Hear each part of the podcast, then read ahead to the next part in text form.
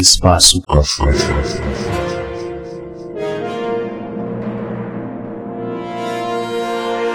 O casarão de Dona Yaya e os gritos noturnos. Uma mansão situada na rua Major Diogo, no bairro de Bela Vista, era propriedade rica da família Melo Freire no início dos anos 20. Após a morte dos familiares, Sebastiana, conhecida como Dona Yaya, que teve a vida marcada por tragédias, herdou a fortuna da família.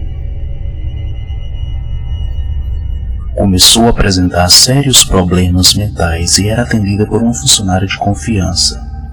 Ela viveu reclusa por mais de 40 anos até morrer em 1961. Gritos horripilantes eram ouvidos à distância. Podia sentir a dor e o sofrimento naquele casarão solitário.